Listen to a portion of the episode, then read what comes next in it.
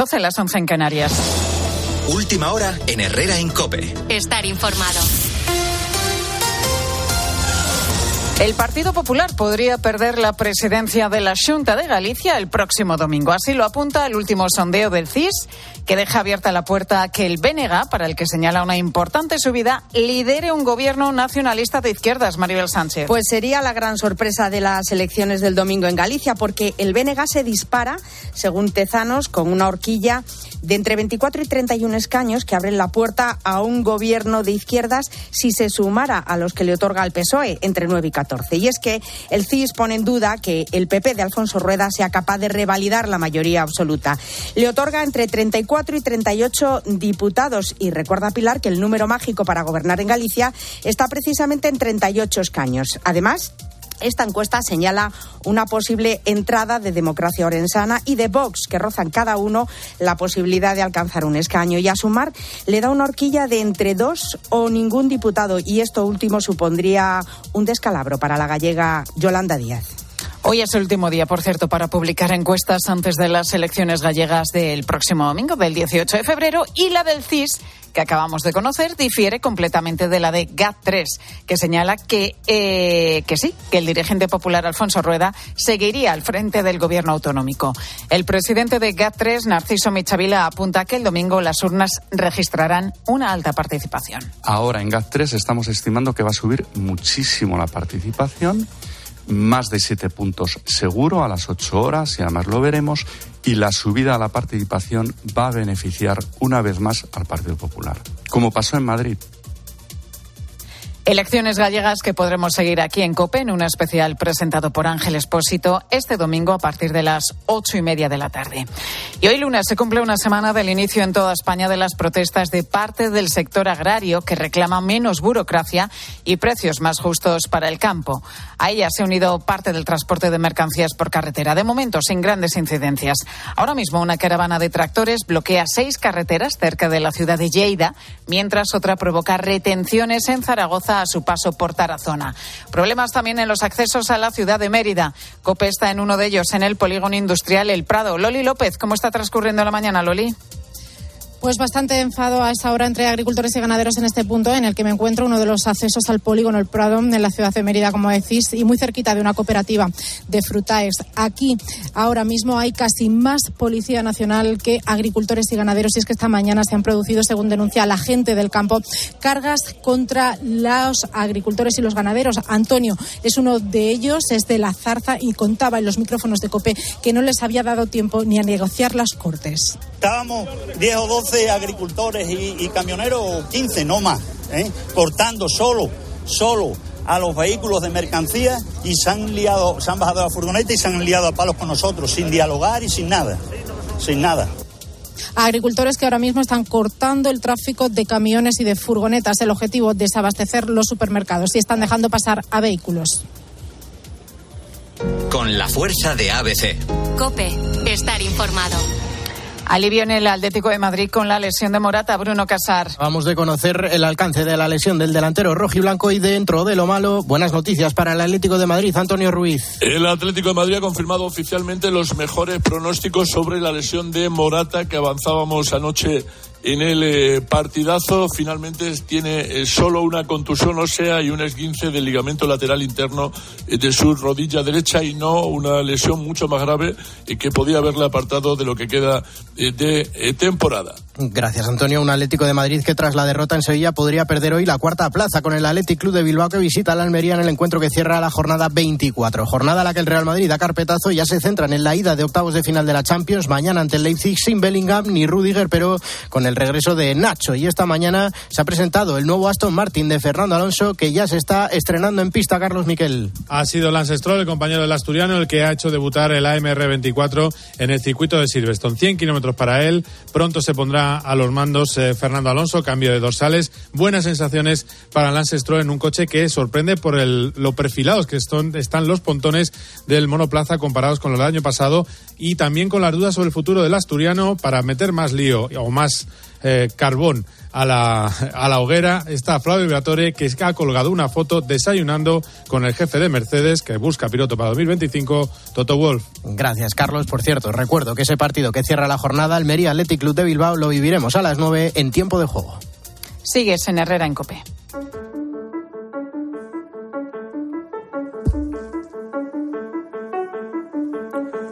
Como todos los globos, dentro de este parece ser que solo había aire. Le explico. Eh, Pedro Sánchez, en plena campaña preelectoral y en un acto de partido, les recuerdo, eh, infló este globo, mm, el globo de la vivienda. La promesa de Sánchez fue literalmente sembrar España de alquileres baratos y asequibles para todo el que lo necesite. El Gobierno, señorías, va a construir 20.000 nuevas viviendas públicas en terreno propiedad del Ministerio de Defensa a través de la empresa pública SEPA. Estas 20.000 20 nuevas viviendas públicas y de alquiler asequible se van a unir, como he dicho antes, a las 50.000 viviendas de la Sareb, a las 43.000 viviendas públicas que vamos a financiar a través del ICO. En total, señorías, para que nos hagamos una idea. Bueno, y esto les recuerdo también en un acto de partido. ¿eh? Por lo que la Junta Electoral Central también tiene que. Bueno, en fin, eh, tacita a tacita fue sumando y llegó a una promesa de 184.000 pisos destinados al parque público de alquiler social y asequible. Un año después de la promesa, pues ha pasado un año más o menos, ¿sabe usted cuántos pisos se han entregado? 350 pisos de 184.000, ni uno más. Eh, es una cifra, Pilar García Muñiz. Mmm, podríamos decir algo ridículo, sobre todo comparado con lo que prometió, ¿no? Pues sí, y se debe principalmente a dos motivos, Alberto. Por una parte, la falta de interés de los gobiernos autonómicos y municipales en adquirir las viviendas de la Saref, el conocido como Banco Malo. Y por otra parte, la tremenda burocracia que supone cerrar cualquier tipo de operación con estas viviendas, lo que genera muchísima desconfianza en promotoras y constructores. Desde el sector inmobiliario observan con mucho escepticismo que se llegue a cumplir ese plan de vivienda de alquiler asequible que prometió el presidente del Gobierno. El Ejecutivo no ha generado la suficiente confianza para que las empresas quieran volcarse en este proyecto. Desde el sector público tampoco hay mucho entusiasmo. La verdad, te voy a dar un dato para que, que, lo podamos entender.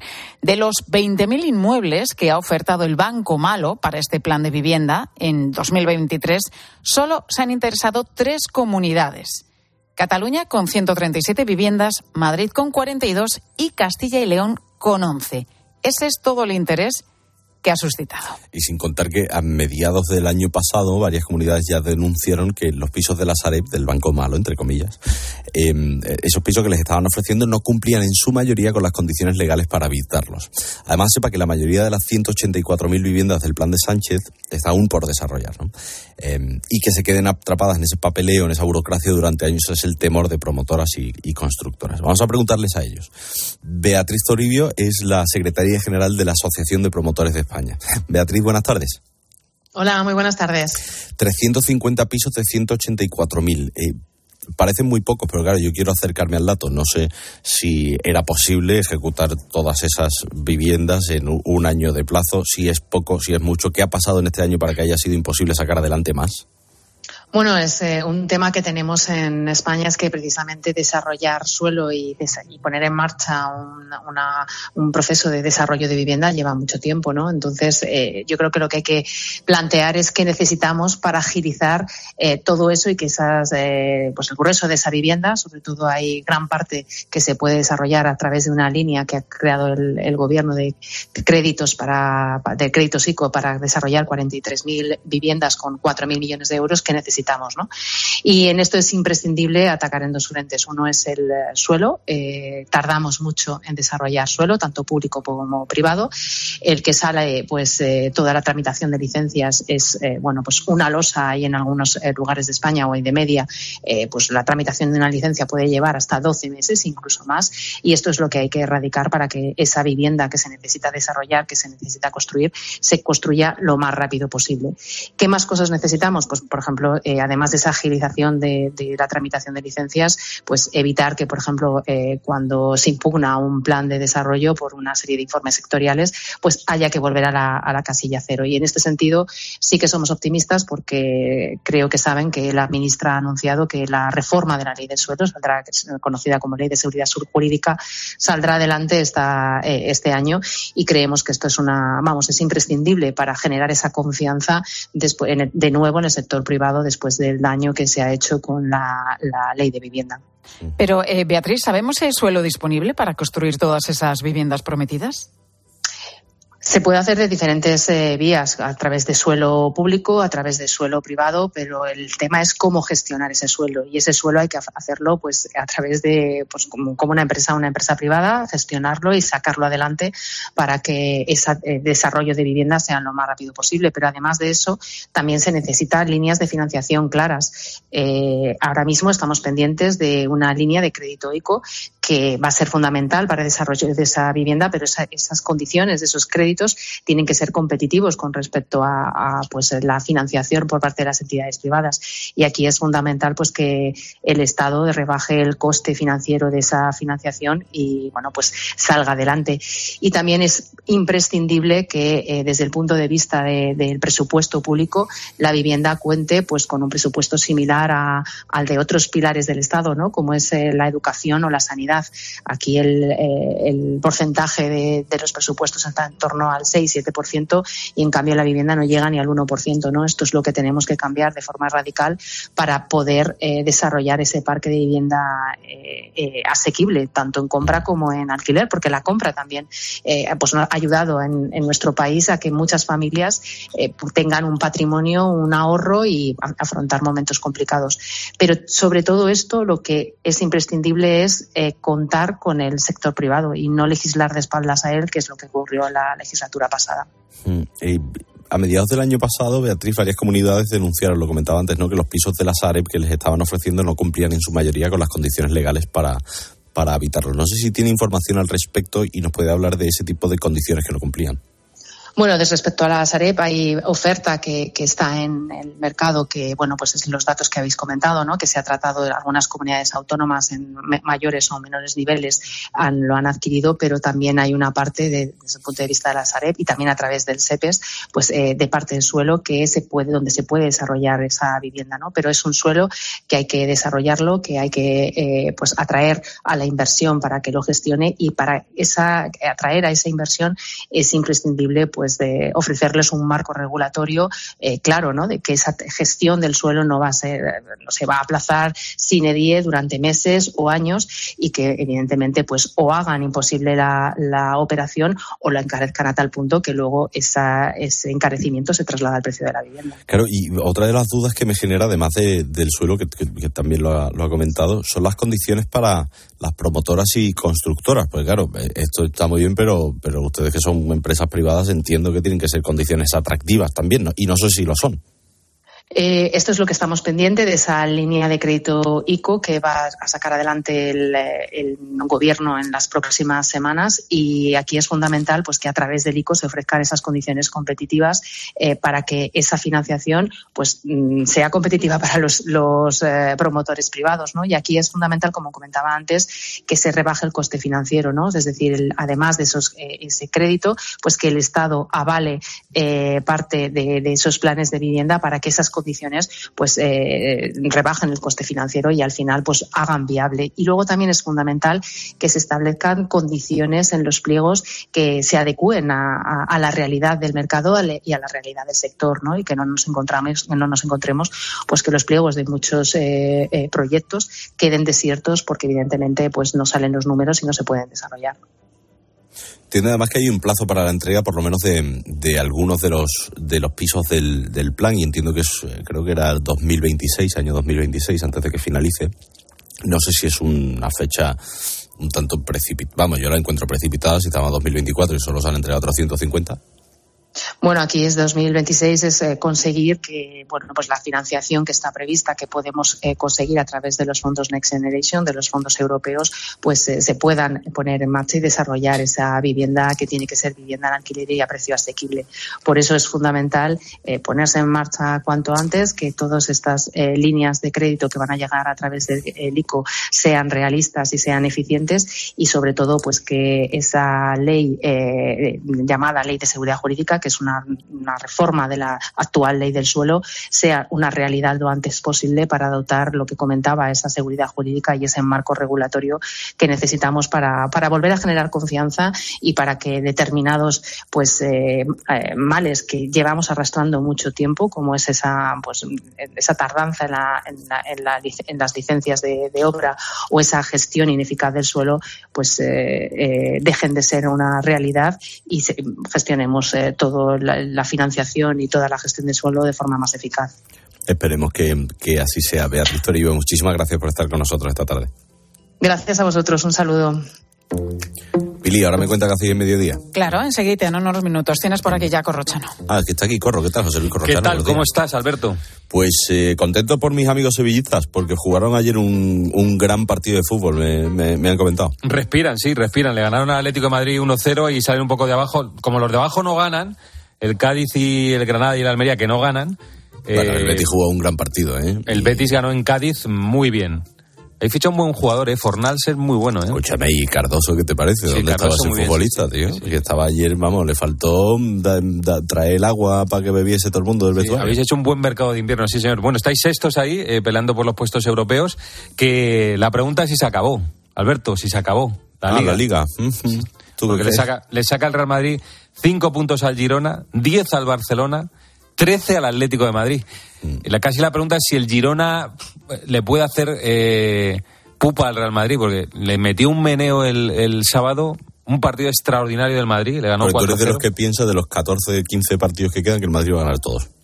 No, yo creo que no, que ganar todos no, no, porque luego o sea, ya vas haciendo un poco la goma si te distancias un poco, yo creo que todos no los ganas, pero que tiene una ventaja muy potente, muy potente y que al Madrid no se le suelen escapar estas ligas, ¿no? Pero bueno, luego tiene muchos problemas, se lesiona mucha gente. Ahora Bellingham, que está dos, tres partidos, dos, tres semanas sin jugar, o sea que se lesiona gente. Qué partido de Vinicius, ¿no? Bueno, qué gol. Bueno, dijo, qué pase. dijo Guilluzquiano, que, que sabe de esto, que para él ha sido el mejor partido de Vinicius en el Madrid. Muy probable, sí. Sí, sí, pues yo, el Madrid jugó muy bien, ¿eh? Jugó muy bien, le metió cuatro y le pudo meter eh, siete. De las cosas de la mañana, te digo que eh, Morata está mejor de lo esperado, que tuvo una lesión ayer en el Sánchez Pizjuán. Ah, qué bien. Eh, dos o tres semanas tiene un esguince bueno. del, del, ligamento. Mm. Y eh, ¿Qué más? Luego se ha presentado el Aston Martin de, de Fernando Alonso. El coche parece que es una evolución. Pero has visto que has visto los carnavales de Cádiz que, que un tío llevó. ¿Qué, ha pasado? ¿Qué ha pasado? Pues que un tío llevó, a o sea, hicieron en cartón piedra, bueno, esta cosa que se hacía en tecnología de pequeño con el papel higiénico y la cola, un coche de Fernando Alonso y llevaron, creo que eran 30 tíos vestidos de verde de Aston Martin haciendo parada por el centro de Cádiz. Qué arte, ¿no? Qué arte. Oye, y Europa pronto, ¿no? Sí, mañana. Mañana juega el, Madrid ya está en Alemania, juega mañana contra el Leipzig, el partido de octavos de final, y el miércoles juega la Real en París contra el PSG de, de Mbappé.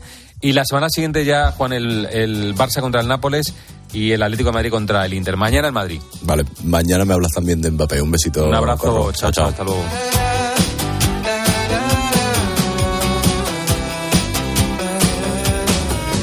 Quiero estar yo conmigo y sentir compañía. Ya pude haberme ido, sigo aquí todavía Sigo aquí todavía. Sigo aquí todavía. Herrera Incope. Estar informado. Para mí la radio es el sitio donde empecé y donde aprendí casi todo lo que sé. Para mí la radio sobre todo es información y compañía. Siempre te tenemos muy presente y este martes más. Este martes celebramos el Día de la Radio y en Cope te queremos invitar a tomar un café sonoro. Bueno a ti y a Cristina, a José, a Marian, a Tony. En la radio existe una comunión especial entre quien la hace y quien la escucha. Y a muchas personas les recomiendo en momentos de soledad que acudan a ella para sentir que aprenden, que se informan o que pasan un rato agradable escuchando música. Este martes a las 10 de la mañana en Herrera en Cope, el humorista José Mota, la psiquiatra Marian Rojas Estapé, el entrenador Tony Nadal y la periodista Cristina Pardo nos confiesan qué papel juega la radio en sus vidas. Gracias por dar sentido a la radio que hacemos. Hay dos tipos de motoristas, los moteros que se saludan por la carretera y los mutueros que hacen lo mismo pero por menos dinero. Vente a la mutua con tu seguro de moto y te bajamos su precio sea cual sea. Llama al 91 555 5555. Hay dos tipos de motoristas, los que son mutueros y los que lo van a ser. Condiciones en mutua.es. El paraíso tiene más de con quién que de dónde. Soy Sara Búho, poeta. Este 14 de febrero te queremos desear feliz día de San Valentín. El corte inglés. En tienda web y app. Como que no quiere la cosa, ya son las 12 y 20, 11 y 20 en Canarias. Ahora seguimos contándole lo que le interesa en su cope más cercana. Herrera en Cope. La mañana.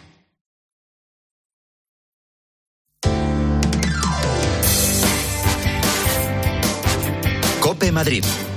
Estar informado. Segunda semana de protestas de los agricultores en Madrid, a los que se han unido también los transportistas. Hasta ahora continúa la marcha lenta de tractores que ha comenzado a las 9 de la mañana en Titulcia con dirección a Torrejón de Velasco por la M404. Una marcha autorizada con el respaldo ya de las asociaciones agrarias. En estos momentos los tractores, más de 200, están llegando a Torrejón de Velasco si no lo han hecho ya. Enseguida lo vamos a comprobar. No es el único acto de protesta para esta semana previsto. El miércoles 14 va a haber una gran manifestación en Mercamadrid. El objetivo es bloquear este gran mercado, esta la mayor plataforma de almacenamiento y distribución de alimentos frescos de España. Soy Mónica Álvarez, esto es Herrera en Cope Madrid. Así viene este lunes, en el que vuelven a subir las temperaturas de manera importante. Ahora mismo tenemos ya 10 grados de temperatura en la capital, pero las máximas van a subir hasta los 16 y las mínimas se van a quedar en los 4. Son ya las 12 y 21. Nos vamos rápidamente a la Dirección General de Tráfico. Para conocer cómo se circula en estos momentos por las carreteras madrileñas, nos lo cuenta desde allí Alfonso Martínez. Buenas tardes. Hola, ¿qué tal? En este momento encontramos eh, complicaciones especialmente de entrada a Madrid. Tengan especial cuidado ya que va a ir circulación lenta con paradas prolongadas en la A6 eh, a la altura de El Plantío y Majada Honda y también en la A5 en Navalcarnero. Tengan especial cuidado si van a transitar por alguna de estas vías. En el resto de las entradas también circulación en aumento por la 2 en Torrejón de Ardoz y en lo que respecta a las rondas M40 y M50, afortunadamente en este instante se circula sin problemas. Gracias, Alfonso.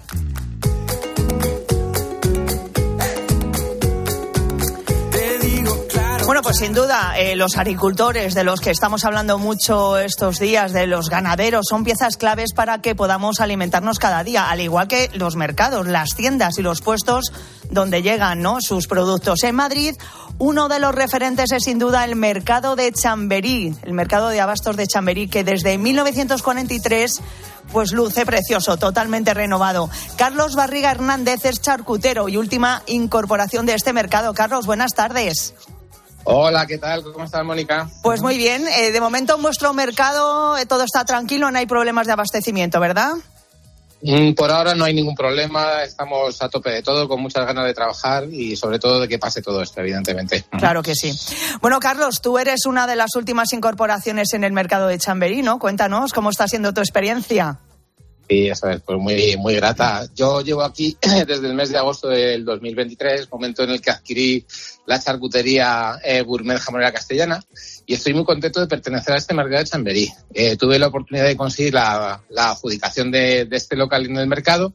No me costó mucho decidirme por cómo está, evidentemente. No, claro, ya me imagino. Oye, eh, ¿cómo valoras el hecho de tener un local dentro de un mercado municipal como es este de Chamberí con esta, con tanta solera? Pues la valoración es muy positiva porque este es un mercado con más de 80 años de, existencia. Un barrio céntrico, popular de Madrid, con una clientela que ya me ha, dado, me ha dado tiempo a ver que busca un producto de calidad y eso es lo que ofrecemos aquí en el mercado de Chamberí. Es un mercado con una ocupación de locales altísima, en la que prácticamente no hay locales cerrados.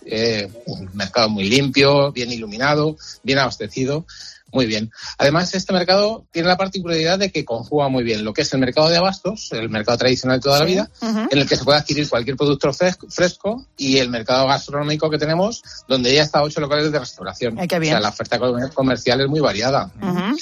Así es. Y luego tenemos parking, eh, se facilita mucho la compra a nuestros clientes, es gratuito durante hora y media por la compra mínima de 15 euros. Y luego, en definitiva, pienso que serán las mejores condiciones para tener un local como el mío en un mercado municipal. Bueno, pues eh, Carlos Barriga Hernández, que nos tenemos que pasar por allí, sin duda, ¿eh? a ver este mercado estupendo, mercado de Chamberí, y sobre todo a conocer ahí tu, puesto de charcutería, que tiene, que tiene, muy buena pinta. Gracias, Carlos, por atendernos. A vosotros, Mónica. Gracias. Adiós, adiós. Y enseguida vamos a hablar con Jesús, un agricultor madrileño que está precisamente esta mañana también ahí protestando entre Titulcia y Torrejón de Velasco. En Cope. Madrid. Estar informado. Desde hace más de 60 años, Perodri, porque en joyería hay cosas que no cambian. La calidad más exclusiva de las creaciones de nuestro propio atelier y la tradición joyera que combina el saber hacer con diseños de tendencia, los diamantes más extraordinarios, las joyas más deseadas y las marcas más prestigiosas de relojería en Perodri Joyeros, Serrano 17. Amigo emprendedor. Mercaoficina te ofrece un futuro más rentable. Alquila cuanto mobiliario necesites para tu oficina con sus ventajas fiscales, ya que alquilando puedes deducirte el gasto mes a mes a la vez que reciclamos y cuidamos del planeta. Llámanos y estudiaremos tus necesidades a nivel nacional, siempre con los mejores precios. Mercaoficina, aciertos y ahorros. ¿Qué está esperando? Descubre la belleza de las islas griegas o el norte de Europa con MSC Cruceros. Ocho días con todo incluido y vuelos desde Madrid. O visita el Mediterráneo con bus gratis si embarcas en Barcelona o Valencia a partir de 773 euros por persona. Reserva en msccruceros.es o en tu agencia de viajes. MSC Cruceros, un viaje hacia la belleza. Atención, concurso de acreedores. Usted puede salvar su empresa o liquidarla. Usted puede evitar responsabilidad personal indebida como empresario o como particular. Bachofer Abogados, 40 años de experiencia y líderes en derecho concursal. Consulte gratis en el 91 399 0062. 91 399 0062. Bachoferabogados.com. Doctor, llevo unos días con dolor de tripa, la mandíbula desencajada, lagrimeo, espasmos. Oh, es evidente. Usted ha ido a ver Corta el Cable Rojo. ¿Cómo lo sabe? Porque está como yo, partido de risa. Corta el cable rojo, la comedia más explosiva de la historia. Corta el cable rojo, pequeño teatro Gran Vía. Más información en gruposmedia.com. Naves industriales en Madrid. Gesnave.es. Construye tu nave. Con Gesnave.es. Reforma tu nave. Con Gesnave.es. Reforma tu oficina. Con Gesnave.es. Recuerda, en naves industriales, Gesnave.es. Herrera en Cope. Madrid. Estar informado. Salimos a la calle, nos subimos al tractor. Un día más continúan las protestas de los trabajadores del campo. Jesús Anchuelo eh, cultiva cereal en la localidad de Anchuelo, precisamente, es secretario general de UPA Madrid, de la Unión de Pequeños Agricultores, y está participando en estos momentos en esa marcha lenta de tractores que ha salido de Titulcia en dirección a Torrejón de Velasco. Jesús, buenas tardes. Hola, buenas tardes, Mónica. ¿Exactamente por dónde estáis ahora mismo? Pues mira, acabamos de llegar a Torrejón de Velasco y vamos a hacer una parada técnica aquí y continuamos la marcha otra vez de vuelta hacia Titulcia, pero ahora estamos llegando aquí a pueblo y vamos a hacer una parada. Más o menos, ¿qué número de tractores están eh, presentes en esta marcha lenta hoy? Pues eh, haciendo un cálculo así por encima, porque ahora es cuando estamos llegando y vamos a hacer un poco el recuento, yo calculo que entre 250 y 300 tractores. Qué barbaridad, qué barbaridad. Eh, bueno, la de hoy es una marcha ya con el respaldo de asociaciones. Eh, ¿Cuál es vuestro objetivo? Sí, a ver, nosotros hemos decidido hacer unas convocatorias, una, manifestarnos conjuntamente haciendo una acción conjunta, las tres organizaciones agrarias a nivel nacional representativas aquí en la Comunidad de Madrid. Y bueno lo que eh, nosotros solicitamos es pues eh, en principio tener más facilidades el tema de la paz no tanta burocracia, que sea más accesible al agricultor, al campo, eh, la, eliminación de cuaderno digital, entre otras cosas, queremos la ley de la cadena alimentaria, que nosotros desde UPA siempre hemos luchado por tener una herramienta para tener unos precios justos y en este caso no está funcionando, no lo han puesto en marcha. Eso es competencia del Ministerio y también de las comunidades autónomas, que son también responsables de poner en marcha y hacer inspecciones y sanciones. Sí, y el miércoles el gran objetivo que tenéis en mente es eh, bloquear Mercamadrid, ¿no? Sí, el, el, miércoles vamos a, a Mercamadrid, vamos a, a concentrarnos allí y, bueno, pues eso será el miércoles. El día 20 también tenemos previsto hacer una entrada con tractores en varios puntos de carreteras hacia Madrid. Y el día 24 tenemos también, bueno, pues manifestarnos y hacer una marcha desde nuevos ministerios a, a la sede que tiene la Comisión Europea aquí en Madrid, que está en la calle Castellana. Pues gracias, ¿eh? Jesús Anchuelo, eh, uno de los agricultores, el cultiva cereal, que uno de los agricultores que, como te digo, está participando hoy en esa nueva protesta, en esa marcha lenta de tractores eh, que justo acaban de llegar a Torrejón de Velasco. Hasta otro día, Jesús, gracias por atendernos. Muchas más gracias a vosotros. Un saludo. Adiós. Seguimos ahora contándote todo lo que te interesa en Herrera en Cope.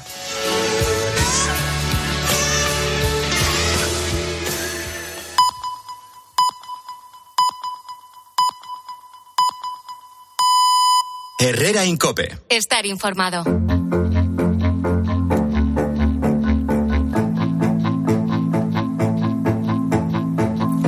Oiga, exactamente qué es esto del agua regenerada. Pues hombre, por el nombre se intuye, ¿no? Es relativamente sencillo. Em, se trata de todo ese agua que ya hemos utilizado, pues por ejemplo la que enviamos por el retrete o, que cae por el sumidero de la ducha, ¿no? Que se somete a un doble proceso, depuración y potabilización.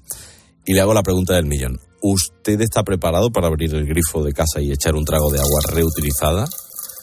Pues eh, de, de, entrada imagino la respuesta, ¿no? Pero piénselo un momento, porque en ese contexto de, sobre todo en este de escasez y de restricciones en el que estamos viviendo, pues deberíamos empezar a pensarlo. Nosotros creemos que sí, y es lo que vamos a hacer. Con Carlos Gutiérrez. Hola, Carlos. buenas tardes. En los próximos minutos. Nuestro país, aunque no lo parezca, por los cortes que ya sufrimos en buena parte de nuestra geografía, es líder mundial en la reutilización del agua. No para consumo, sino para la industria, la agricultura o el riego de campos de golf. Pues mira, Alberto, como ocurre con, los insectos, el agua regenerada pasa un poquito, ¿no? Que, lo peor está en nuestra cabeza, en, en, hacernos a la idea, ¿no? En España, donde consumimos, recuerdo, 133 litros de agua por habitante y día, no estamos preparados para abrir el grifo y echar un trago de agua reutilizada o regenerada. No por una cuestión tecnológica o sanitaria, sino por un problema, primero legal y sobre todo por el tabú social que supone. Nadie asume aún que pueda estar bebiendo agua que ha salido de su retrete o de su ducha por muy depurada que esté. Y eso que el proceso, como cuenta Francisco Javier Mata, responsable del área de depuración del canal de Isabel II en Madrid, es extremadamente seguro. Básicamente consiste en tres tipos de procesos. Tenemos un tratamiento físico-químico, Luego pasamos a una etapa de filtración. Como todavía hay algún patógeno, virus y bacterias que pueden pasar ese proceso, tenemos la fase de desinfección, con la que inactivamos ya el 100% de los patógenos. Bueno, desde el punto de vista legal, Alberto, la reutilización de aguas para el consumo humano está prohibida en España por completo, ¿eh? salvo situaciones de catástrofe. Claro, situación de catástrofe como tal aún no tenemos. Así que de entrada, en España no estamos preparados ni legalmente ni en nuestras cabezas para hacer para beber agua reutilizada, aunque la necesidad ya sabes que, siempre obliga, ¿no? Por ejemplo, te puedo decir que Singapur ya lo hace, lo hace también Israel y el estado de California. Ellos han roto esa barrera psicológica. También se acaba de romper en el río Llobregat, donde recientemente se ha empezado a bombear agua de la depuradora del Prat para devolverla a su cauce.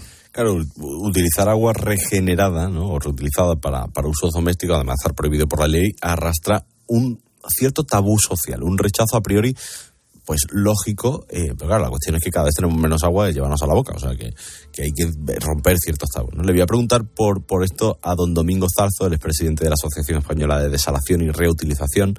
Domingo, buenas tardes. Hola, buenas tardes, ¿qué tal?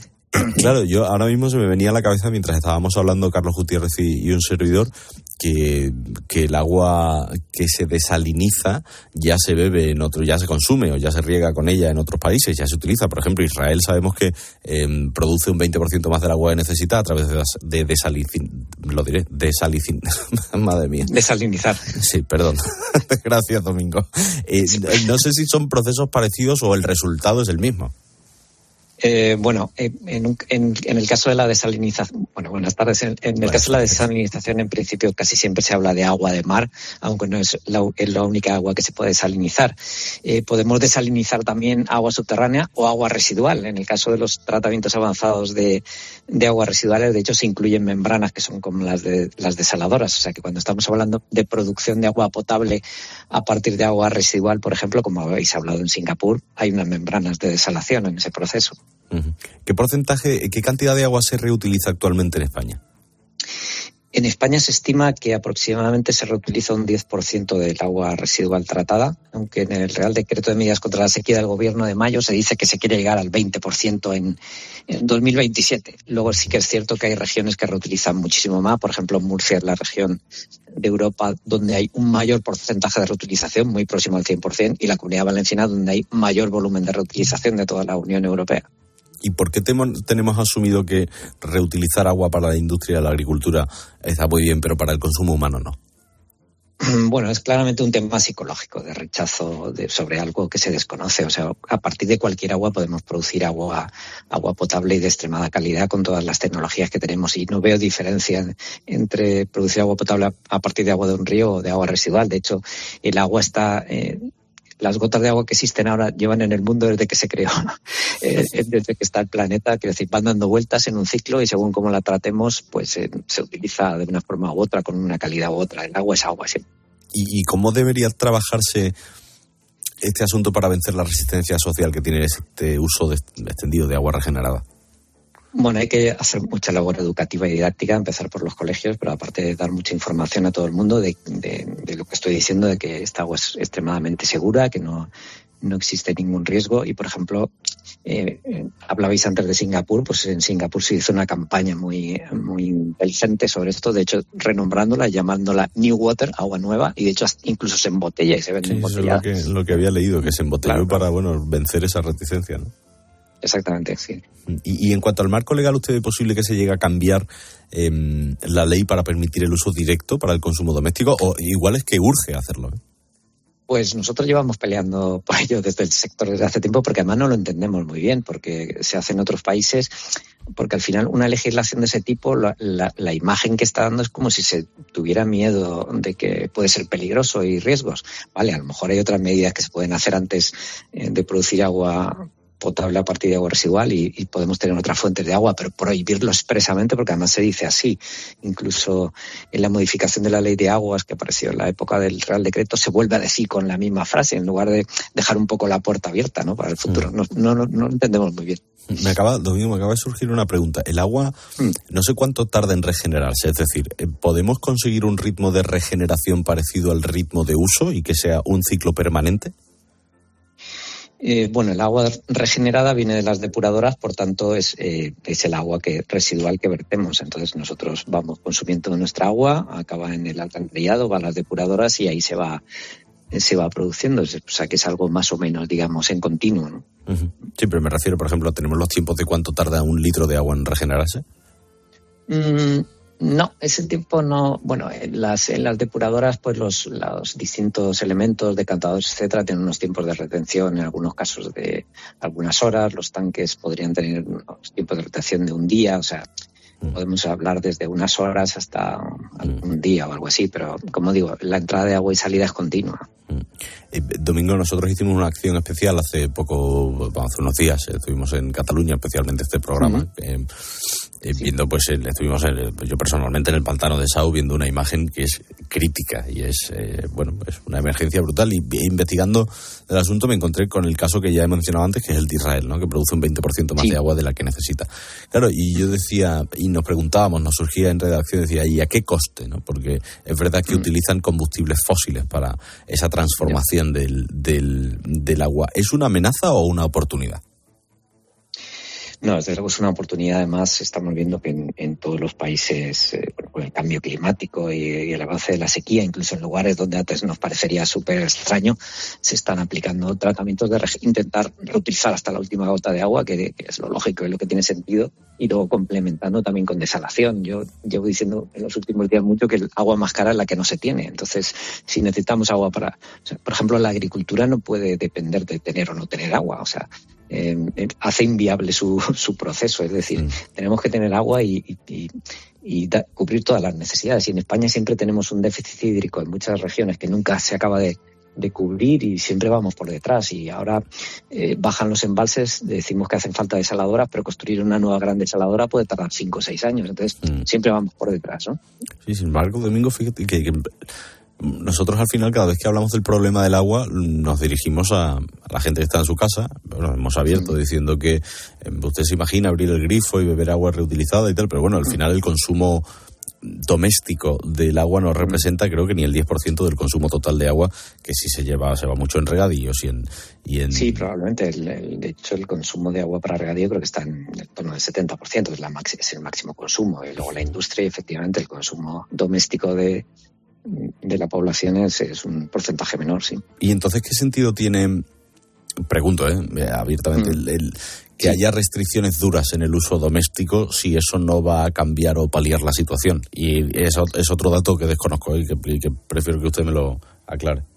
Bueno, como sabes, el, el, agua en España es algo público, no es privado y por tanto en algunos casos se priorizan eh, los usos. Claro, pero probablemente en la, en la, zona donde tenemos ahora restricciones, bueno, de hecho ya ha habido eh, recortes o limitaciones a, usos para campos de golf o piscinas, etcétera, ¿no? También probablemente no coincide con las zonas de mayor intensidad agrícola, es decir, que la distribución de agua y de los usos es diferente en distintas regiones y lugares, ¿no? Entonces, bueno, lógicamente, como digo, como el agua es un bien público, habrá que priorizar eh, el abastecimiento humano por encima de otro, pero depende de, qué zona estemos y lo que hay ahí. Claro, y según su opinión, ¿el, agua pertenece a las comunidades? ¿Nos pertenece a todos? Eh, porque ha habido debate también esta pasada semana con, con este asunto. Bueno, es que como siempre la guerra del agua siempre es una guerra, incluye la guerra política, ¿no? Eh, bueno, en España creo que tenemos una organización de, de las cuencas bastante creo que es un ejemplo, las, las, confederaciones hidrográficas y son las que manejan un poco la gestión del agua en las distintas cuencas y estas confederaciones en general eh, contienen varias comunidades autónomas, ¿no? O sea que en absoluto el agua es, es una responsa bueno, responsabilidad, sí, quiero decir, no es, el, el, agua es un poco mm, de todos. Eh, tenemos por el lado el gobierno, confederaciones, eh, eh, comunidades autónomas y también municipios que tienen que hacer eh, diputaciones y municipios. Tenemos muchos escalones con, con, distintas responsabilidades. Mm, me gustaría ya para, para finalizar y le dejo, mm. le dejo sus cosas, Domingo, que, que me expliquen qué consiste el proyecto del río Llobregat de reintroducir el agua depurada en el circuito de, de abastecimiento. Bueno, hasta entiendo que se, que se refiere a la depuradora del Prat que vierte al, al, río Llobregat, por tanto el agua regenerada se mezcla con agua del río y en este caso pues aguas abajo en ese río se encuentra la, etapa, la potabilizadora de San Juan de Espí que capta agua y creo que también se está haciendo algo de inyección de agua regenerada en pozos. Entonces, como digo, al final esto es podríamos hablar de reutilización potable indirecta, es decir, no cogemos el agua y no la bebemos directamente, sino que va a un medio natural, que puede ser un acuífero o un río, donde luego se capta el agua potable se capta el agua para potabilizarla, ¿no? Por eso incido de nuevo en que no entendemos muy bien la prohibición del uso de agua regenerada para agua potable, porque esto ya ocurre de facto en, lugares como este, ¿no? O sea, es, algo, como digo, el agua es agua y todo depende de con qué intensidad la tratemos y qué calidad tiene. Eh, don Domingo Zarza, muchísimas gracias por estar con nosotros esta tarde. Ha quedado claro y cristalino como el agua reutilizada que empezaremos a vivir, supongo que dentro de no mucho. Eso esperamos. Muchas gracias. Un abrazo. Chao, chao. Adiós.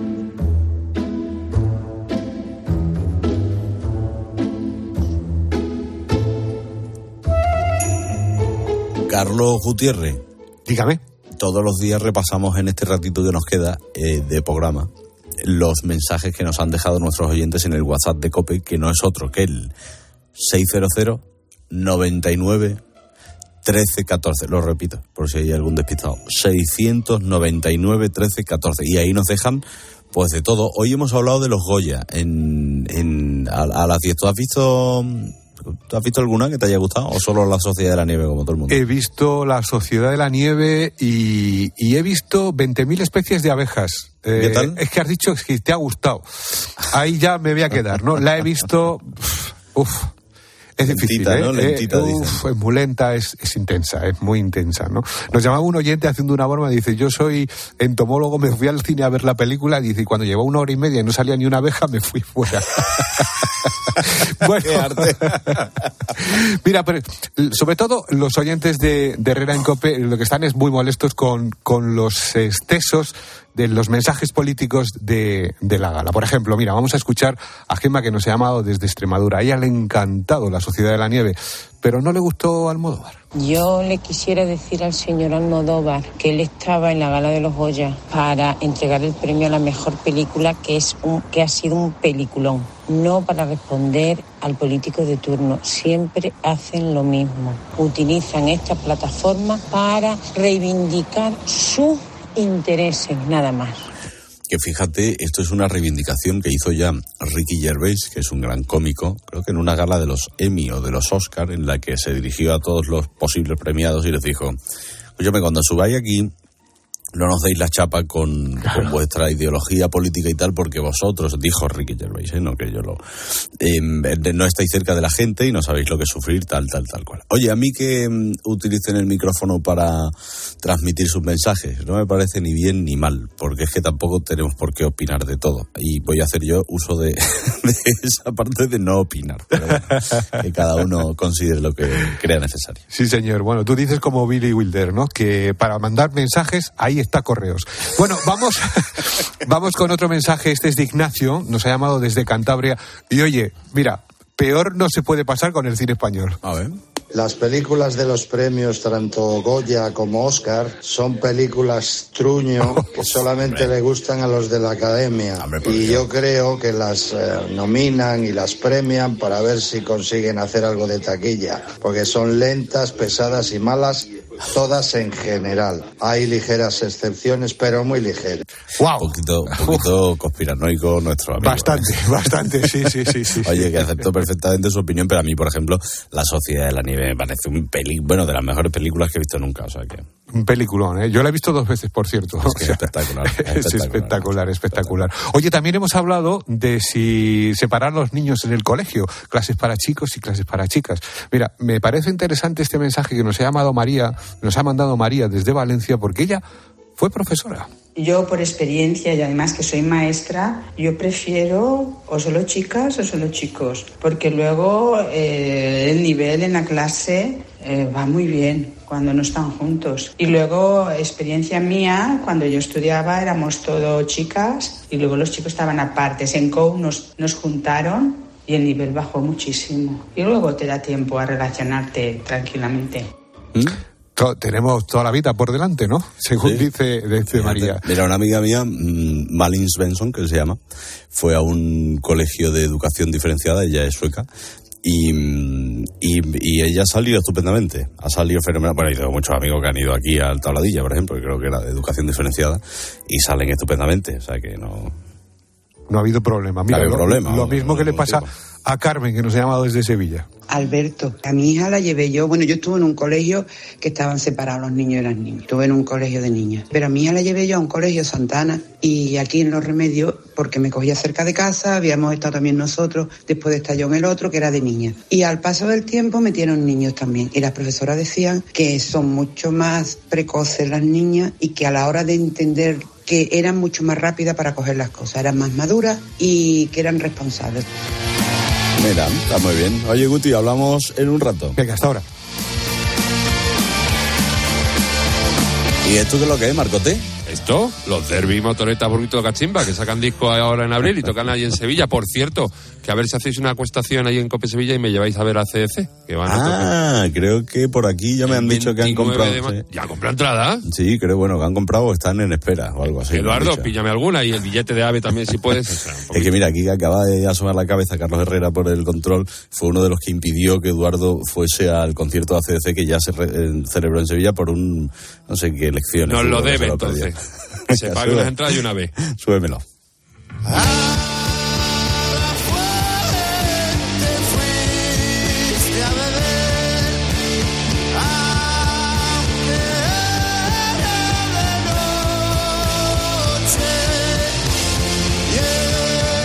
Y Pilar García Muñiz, ¿qué va a hacer muy rápido en mediodía, Cope? Pues mira, vamos a hablar con la mujer del momento, que es María Luisa Sola, a la que Sigourney Weaver dedicó el Goya el otro día en la ceremonia de- del cine español, que tiene muchas cosas que contarnos enseguida al mediodía. Qué bien, te escucho. Herrera Incope. Estar informado. Puede tomarse la vida en serio o muy en broma. ¿Desayuno? Papá. Alto o mi madre dispara. Yo creo que te quiere, yo. Pues ese amor va a volverme loco.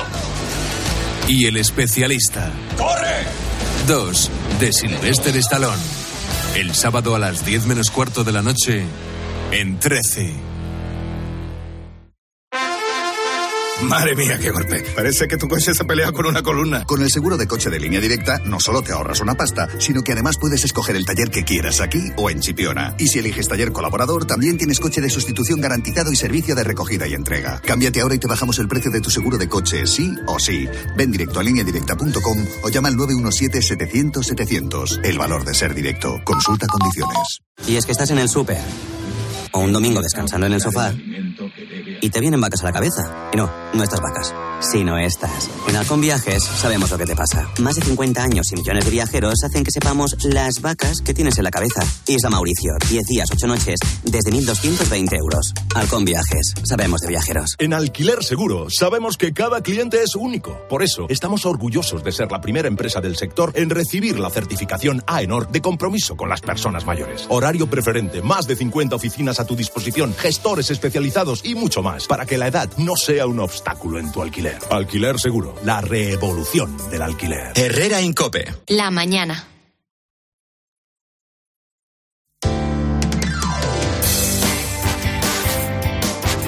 Cope Madrid.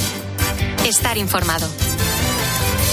A lo mejor tú has sido víctima de alguna estafa informática recientemente. En 2023 este tipo de delitos, fíjate, han aumentado en la Comunidad de Madrid casi un 20%. En total se produjeron 57.000 ciberdelitos. Enseguida te vamos a dar las claves para que sepas reconocerlos. Soy Mónica Álvarez, estás escuchando Herrera en Cope Madrid, pero antes te quiero contar también cómo puedes obtener una adecuada rentabilidad a tu patrimonio inmobiliario sin renunciar a vivir en él, sobre todo, bueno, pues si ya tienes una cierta edad. Y para eso, bueno, pues tienes que recurrir a expertos como Vitalias. Carmen Palá es su responsable.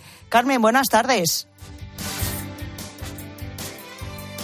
Pensaba que teníamos a Carmen. Enseguida vamos a hablar con ella de esta iniciativa estupenda, sobre todo, como te digo, si tienes eh, cierta edad y puedes conseguir una adecuada rentabilidad a tu patrimonio inmobiliario sin renunciar a vivir en él, que eso es importante. Ahora sí, Carmen, buenas tardes. Hola, buenas tardes, ¿qué tal? Muy bien, Carmen. ¿Qué hacéis en Vitalias? Cuéntame. Vitalias lo que hacemos es monetizar el patrimonio de la gente mayor permitiendo que puedan disfrutar de su vivienda como siempre, mejorando su nivel de vida, naturalmente. Ajá. Oye, ¿y qué, qué productos comercializáis en Vitalias? Pues mira, te explico rápidamente. Mira, uno de ellos es vivienda inversa, que es la, la venta de la plena propiedad y te quedas como inquilino, pero sin pagar alquiler. Otro de ellos es hipoteca inversa, ¿vale? Que este a todo el mundo lo conoce, que está ahora muy de moda. Y otro de ellos es nuda propiedad, que bien se puede hacer de un solo pago o con contrato de renta vitalicia. Ajá, esos son los eh, tres productos, digamos, estrellas Sí, que sí, tenéis, ¿no? estrellas, estrellas, sí, exactamente, Vale, y es verdad que en el mercado ya hay muchas opciones de este tipo para elegir estos productos, pero eh, ¿tú por qué nos dirías que hay que elegir Vitalias? Pues mira, te explico. A ver, estos productos últimamente se han puesto muy de moda, Sí. ¿vale? Pero en Vitales hace más de 15 años que estamos eh, trabajando estas fórmulas, ¿vale? Eh, permitiendo a la gente mayor mejorar su calidad de vida, ¿no? Eso está clarísimo. Además, en Vitalias formamos parte de un grupo empresarial que se dedica hace muchos, muchos años, o sea, más de 30, a prestar servicios asistenciales. Eh, tenemos un grupo especializado en, eh, en este tipo de servicios y, es- y, eh, de- y además somos una empresa muy cercana, que hacemos un seguimiento, etc. ¿De acuerdo? O sea, no, no, no, no trabajamos como inmobiliaria como tal, trabajamos como un, producto más cercano y más, Más personal. más, personal, Sí, exactamente. ajá, ¿De acuerdo? pues me parece muy bien. Bueno, pues, Pues sí. Carmen Pala, muchas gracias por estar con nosotros en esta mañana de lunes, responsable de Vitalias. Quédate con este Sí. nombre, Vitalias con dos T's y con Sí. V. Hasta otro día, Sí. Carmen. Un saludo. Gracias a vosotros, un saludo. Adiós. Y ahora, como te contaba al principio, te vamos a dar los consejos que necesitas saber para no caer en una ciberestafa. Herrera en Cope. Madrid. Estar informado. Polestar. Todo empezó con una idea. Una idea hacia el futuro. Y con esa idea continuamos. Polestar 3, el sub de la era eléctrica, se une al Polestar 2. Conoce nuestra gama en el Space de Madrid. Velázquez 37, polestar.com. Soy Eduardo Molet y organizo la tercera Feria Senior de Madrid. Encontrarás servicios y empresas de salud, viajes, espectáculo y ocio. El lugar de encuentro de la generación de hierro. Te espero el día 16 y 17 de febrero en la Sala Trust del Wizzing Center de Madrid. Entrada gratuita. ¿Tu casa huele a humedad o le salen manchas? El moho puede provocar problemas respiratorios y también daña tu vivienda. Ponle fin y llama a Novanor, tu especialista en humedades. Solicita hoy mismo tu diagnóstico gratuito en el 919-770260 o en novanor.es. Novanor. Berlín, Berlín. Una hilarante historia de amor y espías llega al Teatro Alcázar. Adiós, mami. Emma te va a cuidar. Pues pásame el Kalashnikov. No te lo pierdas. Berlín, Berlín. La comedia que derriba muros a carcajadas. Entradas ya a la venta en gruposmedia.com. A ver, a ver si adivinas quiénes somos. Te vendemos tu coche, te vendemos tu coche, te vendemos tu coche, te vendemos tu coche. sí, eh, canalcar.es. Te vendemos tu coche, te compramos tu coche, te cambiamos tu coche, te financiamos tu coche. No lo olvide, canalcar.es y sobre todo no olvide el punto es. Herrera en Cope. Madrid. Estar informado. 57.000 ciberdelitos se han producido en nuestra región entre enero y septiembre de 2023. Es casi un 20% más que el año anterior. ¿eh? Ante este incremento, la Comunidad de Madrid va a impartir cursos para detectar estafas e intentos de robos de datos a través de la red. Alberto Rodríguez es experto en ciberseguridad. Alberto, buenas tardes. Hola, buenas tardes, ¿qué tal? Oye, ¿qué pasa? ¿Que sigue habiendo mucho desconocimiento en nuestra sociedad a lo vulnerables que somos ante las nuevas tecnologías? Bueno, poco a poco la sociedad va siendo consciente de, de los riesgos y de los problemas que, que tienen las nuevas tecnologías, pero también tenemos que reconocer que los malos eh, van siempre un poco por delante de, de nosotros y claro, así cuesta cuesta un poquito de trabajo eh, poder tener a la gente al, al día en todo lo que va todo lo que va surgiendo. Claro. Oye, ¿qué, qué es lo primero que nos tiene que hacer desconfiar? Bueno, lo primero es eh, una cosa tan básica y tan simple como el sentido común. Eh, si una de, la- una de las estafas de los fraudes más habituales que hay es que recibes un SMS de, de tu supuesta entidad bancaria, pero tú sabes perfectamente que no tienes una cuenta eh, en esa entidad bancaria. Entonces, mm, no sirve de nada que cliques si, si no va contigo. O sea, eso es, es sentido común. Eh, tenemos que tener mucho cuidado a la hora de, de clicar en los enlaces que recibimos, sobre todo por aplicaciones de mensajería instantánea tipo, tipo WhatsApp, por correo electrónico y hay que ser hay que ser cauto en, en ese aspecto porque por ahí están están entrando pues mm, estafas que se hacen pasar pues por hacienda que se hacen pasar por tu entidad bancaria que se hace pasar por un primo que tienes en un país perdido de vete tú a saber dónde. Entonces ahí se puede aplicar el sentido común con con bastante con bastante facilidad Claro. O sea, eso es lo primero que nos tiene que hacer eh, sospechar y en ningún momento dar al clic a esos enlaces, ¿no? Que nos llaman tanto la atención. Exactamente, eso por un lado. Por otro lado, y entrando ya un poco más en el tema de fraudes bancarios, pues tenemos que ser conscientes de que nuestra entidad bancaria jamás en la vida nos va a pedir una contraseña ni por correo ni por WhatsApp eh, ni por teléfono. Y si nos lo pidiera o pidiese, pues mal, mal. Tenemos que decirle que lo sentimos mucho, pero que, que no facilitamos ningún tipo de contraseña ni de datos personal a un desconocido, porque realmente nunca sabes quién hay al otro, al otro lado del teléfono. te, te, pongo este ejemplo así en concreto porque lo, durante los últimos meses estamos viendo un repunte en un ataque concreto, que es que una entidad, una supuesta entidad bancaria, te llama por teléfono te dice que hay problemas con tu, con tu cuenta, te pide una serie de, de, de contraseñas y te dice que va a hacer una transferencia de tu dinero a una cuenta segura para que no te lo quiten. Claro, te llaman y te dicen, bueno, pero esto es que yo no sé si, si eres realmente de mi banco, ¿no? Y te dicen, si vas a la página web podrás ver que el número desde el que te llamo es el número de, tu oficina bancaria. Y efectivamente vas, lo compruebas y es el número de la oficina bancaria. Pero ¿qué pasa? Que lo que están haciendo es falsear ese número para hacerte creer que te llaman de tu oficina bancaria. Sí, sí.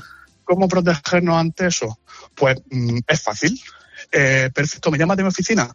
Dame un momento que te llamo yo y devolvemos la llamada a la oficina.